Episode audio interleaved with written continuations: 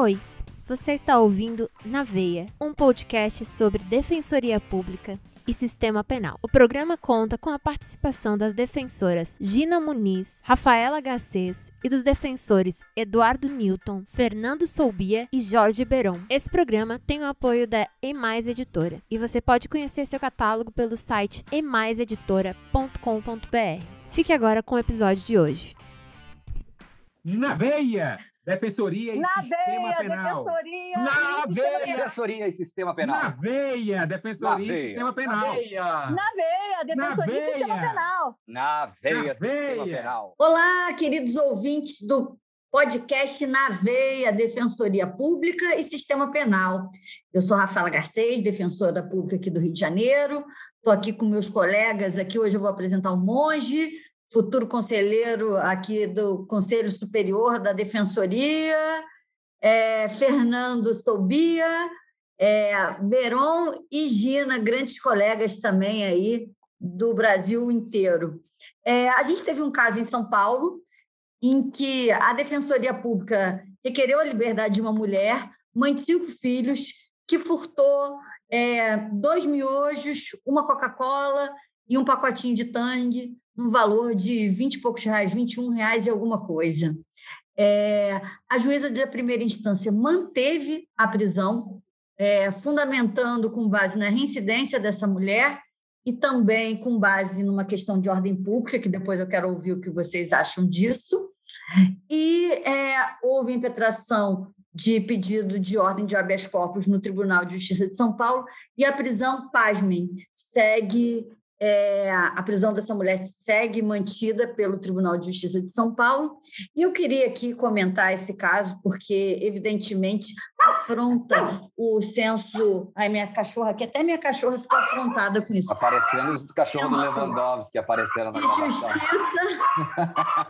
e aí o Tribunal de Justiça de São Paulo manteve essa prisão, essa mulher segue presa, e isso, claro, causou né, uma comoção é, em muitos operadores do direito, porque é um absurdo essa perspectiva, primeiro, né, de se vincular a análise, no caso aí, a gente teria né, a questão da bagatela, a gente pode falar, porque ela alegou que teria praticado isso por uma questão de fome, então, furto famélico, né, uma excludente de licitude. A questão da prisão domiciliar, porque ela tem cinco filhos menores, é, mas sempre né, causa muita espécie você observar que é, há diversos julgados que vinculam a questão da bagatela, que está prevista né, numa situação de tipicidade do crime, ou seja, há uma tipicidade formal, mas não tem uma tipicidade material. Então, que vincula a aplicação da bagatela, que está na tipicidade da conduta, à situação de se tratar ou não de pessoa reincidente ou com antecedentes né, criminais. Isso, com certeza, é uma interpretação é, que é uma interpretação absolutamente enviesada e sem fundamentação, porque se a gente está analisando uma questão é, sob a perspectiva de ser ou não crime, o fato de se tratar de agente que tem ou não antecedentes, ou que seja ou não reincidente, evidentemente não vai ter influência sobre a tipicidade material da sua conduta, né? Então, eu acho muito interessante a gente observar que tem um HC recente do STF, é, do, da relatoria do ministro Gilmar Mendes, né, da segunda turma. Na verdade, é uma decisão monocrática, no HC 205-232, de 25 de agosto de 2021, em que ele justamente estabelece isso, que não há qualquer possibilidade de você vincular uma análise da bagatela a partir da condição de reincidência do agente, porque a gente não deve confundir o direito penal do fato para o direito penal do autor. A gente não está julgando a pessoa. E nesse caso aqui, esse julgado do STF era uma questão de um copo de requeijão. Ou seja, também se a gente for pensar até numa questão econômica, quanto custa você movimentar uma máquina, o aparato estatal, por um copo de requeijão? Que, por vezes, eu acho que vocês vão saber disso, essas pessoas são abordadas, e até a gente pode pensar se há crime impossível, ainda vai para outra perspectiva, dentro do mercado, logo que saem, são monitoradas o tempo todo, e quando estão saindo, são abordadas e são encontrados esses materiais. Então, nem dano material você vai ter, patrimonial, não tem lesão patrimonial. E mesmo que tivesse, ela tivesse conseguido fugir, levado para casa, 21 reais. Será que o direito penal, como última raça, deve se ocupar? E será que a gente tem que fazer uma filtragem a partir da condição ou não de reincidente do agente? Então, é essa reflexão que eu queria trazer para os senhores, e só falar que nesse é, HC, já que a gente tem muitos estudantes, ele também cita o precedente já aqui do, do STF, que deu quais são os requisitos para que seja reconhecida a bagatela, que seria a mínima ofensividade da conduta do agente, a ausência de periculosidade social da ação, o reduzido grau de reprovabilidade do comportamento, então, uma mãe de cinco filhos com fome, né? Acho que. E a inexpressividade da lesão é, jurídica causada. Então, é isso aqui que eu queria trazer. É um caso aí que está é, muito na mídia, e a nossa reflexão aqui, queria ouvir o Beron com a sua experiência e também com o seu olhar sempre crítico e técnico. O que, que você me diz, Beron? E pessoal do Naveia, amigos e amigas, olha, é a movimentação da máquina de moer gente, né? Quer dizer, a gente, a gente em outros, em outros é, prismas do direito penal, a gente pode achar que a insignificância vai até 20 mil reais. Descaminho, contrabando, porque normalmente quem comete crimes de é, descaminho, contrabando são pessoas da estratificação social mais alta, né? pessoas com poder aquisitivo. E aí, quando a gente fala de furto, normalmente nós estamos falando de pessoas é, que passam por situações difíceis, né? Quer dizer, uma mãe de cinco filhos é, é, furtar. Eu lembro aqui de um lindíssimo discurso que o ministro Sebastião Reis Júnior fez é, no RHC. É, o RHC, eu lembro até o número, é o, mil, é o 126.272, é da lavra do ministro Rogério Schietti, inclusive um brilhante voto, e o ministro Sebastião Reis pediu a palavra e fez um brilhante discurso de que não que esse tipo de caso, né, de insignificância não deveria sequer chegar ao STJ, as instâncias é, ordinárias deveriam ter é, maior cuidado para que isso é, não, não fosse, não chegasse né, até o, o, STJ, que era absurdo esse tipo de situação, mas é, é, digamos assim, de uma maneira até, não sei se hilária, né? porque o, a comédia só é boa quando ela não é trágica. Na verdade, é trágica, né? de maneira trágica. No dia anterior, o ministro Sebastião Reis é, é, denegou um HC pelo furto de cinco repelentes em uma farmácia. Furto não, que a pessoa não chegou nem a levar, né? É, sequer sai da farmácia quer dizer, uma tentativa de furto de cinco repelentes. Até, pode-se até dizer crime impossível, porque foi toda a vida, todo, sempre monitorado, segurança monitorou, esperou que a pessoa chegasse no caixa, e aí é, efetuou a prisão, chamou a, a, a, o aparato de segurança. Então, vejam, não, não se pode falar em significância, é, sempre é, quer dizer, é um conceito muito abstrato, tem cara, né? tem capa. O processo não tem que ter capa. Esses processos têm capa. Não, esse eu vou. É, esse é insignificante, aquele não é insignificante. Ou é insignificante a partir de determinados critérios, porque uns é, é o, é, o, é completamente incompreensível. E os julgados diz a reincidência não afasta insignificância. E outro, opa, a pessoa é reincidente e tem habitualidade, não posso aplicar insignificância. Simplesmente não dá para compreender. Ou se pensa de uma forma ou de outra.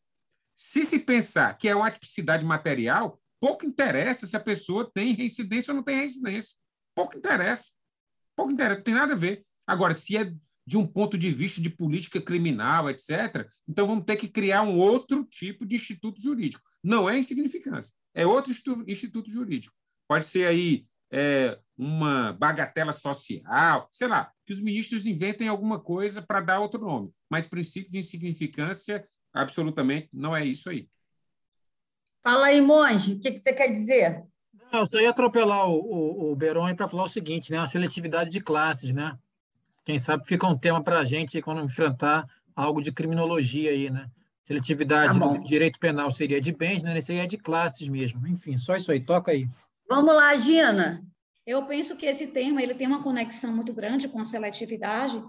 Inclusive, eu também abordo Outro ponto, dentro da seletividade envolvendo o delito de furto, nós tivemos, por intermédio do pacote anticrime, né, a Lei 13.964, uma mudança no processamento do delito de estelionato, que atualmente, em regra, é ação penal pública condicionada à representação, e não foi feita essa mudança também para o delito de furto, o que, ao meu ver, deveria ter sido feito, mas esse é assunto para outro podcast, onde a gente pode tratar da seletividade do sistema penal.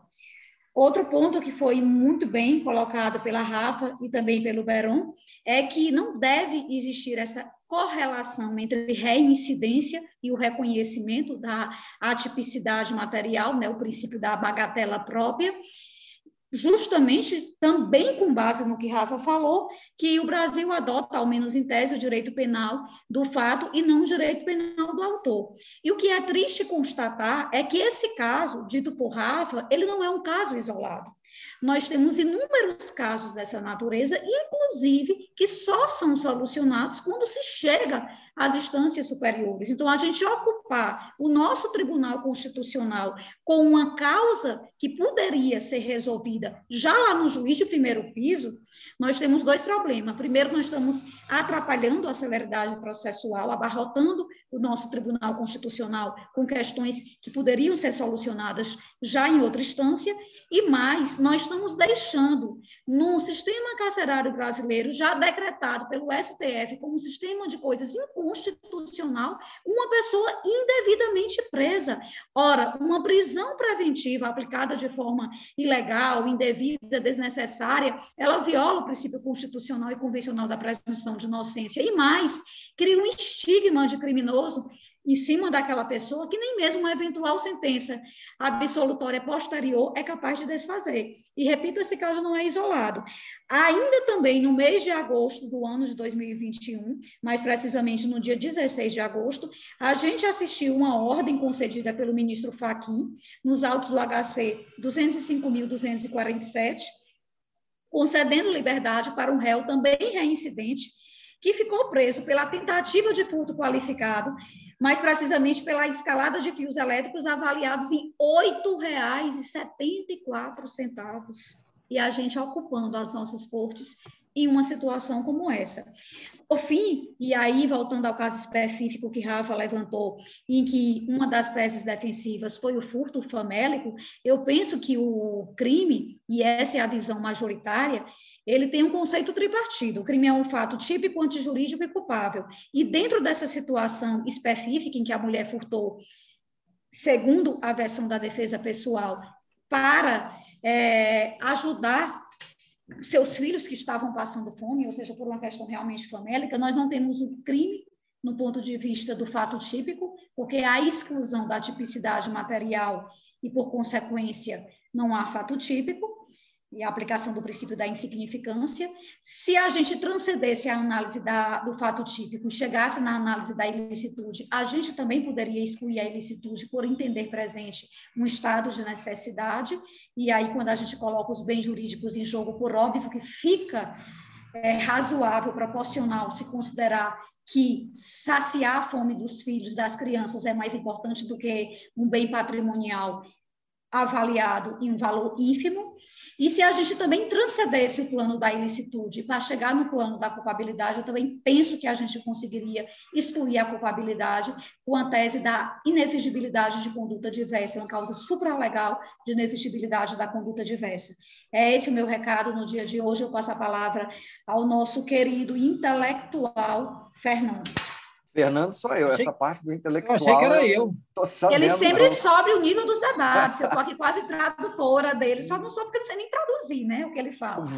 Gina, vocês esgotaram praticamente o tema. Eu tenho só algumas considerações, porque isso, a questão de pequenos furtos, furtos insignificantes, especialmente esses que envolvem alimento ou itens de higiene pessoal, foram coisas que me marcaram profundamente desde o começo da carreira. É, esses critérios que o STJ e o STF utilizam, para mim, são claramente barreiras erguidas para se evitar o reconhecimento do princípio da insignificância, que nada mais é do que falta de tipicidade material, ausência de lesão, bem jurídico. Você não tem que ficar envolvendo análise sobre periculosidade social da ação, isso fica parecendo código alemão, código penal alemão do Reich. Né? Ai, feriu a sã consciência do povo brasileiro. Isso é grande, um absurdo. É, mas já está absolutamente pacificado nesse sentido. É, eu, como eu falei, no começo da carreira eu comecei a ver esses fatos e o promotor, na época, uma pessoa até que eu tenho um grande respeito, é uma pessoa inteligente, estudiosa, mas é, é, extremamente dogmático, formalista, sabe? Cara crachá. E ele falava, não, mas veja, a pessoa, é, se você concede o princípio da insignificância para todo mundo, vai ter um grande aumento de furtos. Bullshit! Né? Se não tem provas concretas, empíricas, definitivas de que sequer a pena de prisão mais grave possui efeito dissuasório, menos ainda se tem de que eventual leniência em relação a condutas dessas incentivaria a prática de crimes. Isso é, é um achismo fundamentado é, na concepção né, puramente racional da prática do delito. E aí, gente, não adianta. Num sistema onde a pessoa está furtando para se alimentar, o problema não está no furto. O problema simplesmente não está no furto. O Brasil sofre novamente com a fome, com a insegurança alimentar, a gente tem tendo que ver nos supermercados cartaz falando que não é para doar osso, né? gente vendendo carcaça de peixe, vendendo fragmento de arroz. Tem gente passando fome. E ainda me vem uma juíza dessa reclamar que, enquanto as pessoas estão presas em casa por conta da pandemia, essa pessoa sai para praticar delitos, faça-me o favor. Nessa hora, é para se adotar a mesma concepção crítica marxista de criminologia e falar nesses casos, o crime é um ato de resistência. Não é um fato típico antijurídico culpável só. É um ato de resistência, é sobrevivência humana. Vidas valem mais do que patrimônio nesse ponto, gente. Não tem, para mim, muita conversa. Então, assim, é, infelizmente, um reflexo de um sistema jurídico montado para oprimir, como o Beron falou, é uma máquina de moer pobre que já funciona no automático. É, eu, eu devolvo a palavra para o monge, porque aqui se, se, se me deixa falar, vou ficar horas só reclamando do sistema de justiça. Só falar, né, que quem tem fome tem pressa, né? E como você falou muito bem, é para sobreviver, né? A gente não está aqui legitimando né, a prática de delitos patrimoniais, mas a gente tem que observar essas situações com essa sensibilidade menos dogmaticamente. Fala aí, Monge, você como um cara aí das causas humanitárias mais nada, é um desafio enorme de falar depois de Fernando, o inconformado, né? É, mas veja só, o que me chamou a atenção, e aqui eu faço até uma, uma trago esse ponto para reflexão, para quem sabe seja uma autocrítica nossa. É, eu acho que ninguém aqui tem dúvida da seletividade que é empregada na falta de critérios para o princípio da significância, né? Para uns a porta é larga, para outros a porta é estreitíssima, né? Mas o seguinte, o ponto que eu trago crítico é o seguinte: será que não seria o momento de reconhecermos que a questão deve ser tratada também como política criminal? E quem sabe mudar a natureza da ação penal no crime de furto? E assim a gente resolveria é, esse problema, escaparia dessa questão se é insignificante ou não. Eu acho que seria talvez um passo. Um outro dado que me chama a atenção, Rafa, eu vou pegar logo o início do que você falou. Monge, Monge, Monge, deixa eu te atropelar aqui rapidinho. Claro, por favor. Sobre esse ponto. Você está com crédito. Mudança, da mudança da ação penal. Eu tenho uma tese que eu veiculei no encontro de defensores aqui em janeiro de 2020, de que o pacote crime, o pacote crime efetuou essa alteração quando ele efetuou no crime de estelionato. Porque, veja, o crime de estelionato ele tem a pena de 1 a 5 anos, na sua figura simples, básica e o de furto de 1 a 4.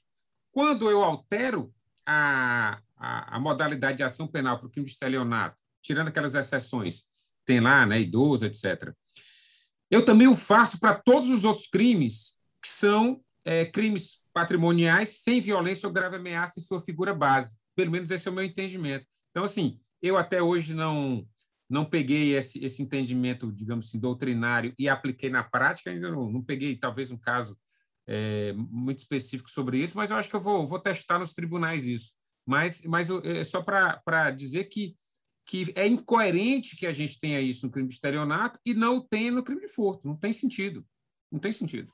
Mas, e como regra, só para agora atropelando todo mundo, o estelionato, como regra, é muito mais danoso e muito mais grave, né? Do que um, os furtos, esses, pelo menos, que a gente está tratando aqui. É, o estelionato caberia em tese prisão preventiva, o furto simples não, por causa da, do tempo máximo de pena, né? da, da, da moldura máxima. Então, vejam, se a gente for realmente é, analisar, não existe uma, uma, um fundamento, porque eu tenho um, um instituto em um, né, no, no estelionato, e não tenha no furto. Não, não, não tem assim um, um discrimen, uma, uma, uma, um motivo jurídico, é, penal, criminológico, de, de, de, política criminal que justifica esse, essa diferença de tratamento. É, perfeito. Beron, eu acho que esse trabalho que você faz aí, ele é importantíssimo, eu acho que ele se insere até naquilo que o Lênio fala de constrangimento epistemológico. Tá? Mas, e acho que só ele que vai ser capaz de motivar o teu raciocínio é perfeito, mas eu só vou, eu vou ser um pouco igual São Tomé. Eu só vou acreditar nele quando ele tiver positivado, que ainda assim vai ter muita resistência de alguns setores reacionários, como, por exemplo, o Fernando apontou aí um colega dele que tem dificuldade de aplicar a bagatela. Então, assim, acho que esse é o primeiro Total ponto. resistência. Os tribunais e Ministério Público, isso é, eu acho que até na doutrina eles têm uma grande resistência. Né? Mas o nosso papel é fazer a, é a criatividade do direito mesmo, principalmente na defensoria, né? a criatividade mesmo das soluções jurídicas, como inclusive nós escrevemos uma vez quando falamos sobre reclamação coletiva, né? Escrevemos assim, né? Eu estava lá aprendendo com o monge, né? Não ele, seja, não seja modesto, mas olha só. O, a, deci, a decisão Eduardo Newton, né? Que é a, a, a medida cautelar, né? a liminar no agravo da reclamação 29303, que alterou aí todo o regime de audiência de custódia do Brasil, do mundo das galáxias, que eu ouvi dizer que estão implementando agora no, na primeira ordem, né, no Império Intergaláctico. No multiverso Marvel. Mas olha só, agora voltando aqui a uma questão séria, o Rafa, você trouxe aí esse HC de São Paulo, sabe o que também me chama a atenção? É o seguinte, né? Como é, é invocada ainda a ordem pública, que é um requisito que a gente traz lá do CPP italiano, lá do Código Rocco, só que o CPP da Itália já abandonou esse requisito e a gente é incapaz de romper com algo que cabe tudo, né? É uma rede que eu posso jogar qualquer coisa ali para simplesmente justificar uma prisão. E no momento desabafo, né, já que vocês comentaram de, de H6, eu tenho um HC, o 641406, que era um furto de, de liquidificador na humilde, é, no humilde estabelecimento empresarial chamado Lojas Americanas. Uma dentro arma de, muito perigosa essa, né? Dentro de um shopping. E esse HC se originou da seguinte situação: foi rejeitada a denúncia por atipicidade. O Ministério Público se deu o trabalho de fazer um RESE que foi provido. Desse RESE foi ajuizado esse HC. Em 3 de agosto, o ministro Sebastião Reis denegou a ordem de decisão monocrática e no dia 17 de setembro a sexta, a sexta turma manteve, sob o argumento, olha só que coisa, e aí que mostra como é que a gente não tem uma doutrina, né? A gente tem segurança de nada, que a conduta ela se mostrava a ousadia criminosa porque foi dentro de um shopping e o paciente teria empregado fuga com risco de lesionar pessoas dentro do estabelecimento. O que isso tem a ver com bagatela? O que é tá pior. Tipo a reincidência, a habitualidade e agora a ousadia. E tem mais um, já pode ser um grupo de pagode. Reincidentes ousados e, e habituais. Pois é, mas o problema é que esse paciente ele, é, ele já é mais idoso, entendeu? E é primário, então, assim, quer dizer que ele decidiu ser ousado depois de velho. E era né? primário ainda, cara. Meu Deus! E assim, é o complicado. O Supremo Tribunal Federal, em 30 de setembro, na decisão liminar do ministro Nunes Marques, indeferiu a liminar, ou seja, vejamos aí como é que vai ser as cenas do próximos, dos próximos capítulos. Eu acho que era isso, mas, ô Fernando, gostei desse tom inconformado, acho que é isso aí que tem que pautar a nossa crítica à, à seletividade da bagatela. Um, um elogio seu, para mim, vale muito, meu querido. Tá certo. Vamos parar com a rasgação de seda aqui e vamos encerrar esse episódio, porque, ó, isso aqui Já é tá VaptVupt, é dica Dica na mão e ó, raciocínio na cabeça, gente. É o Na Veia, um prazer. E vamos seguir junto aí, trazendo tudo de novo e mais relevante aí para vocês refletirem com a gente. Na veia, até a próxima, gente.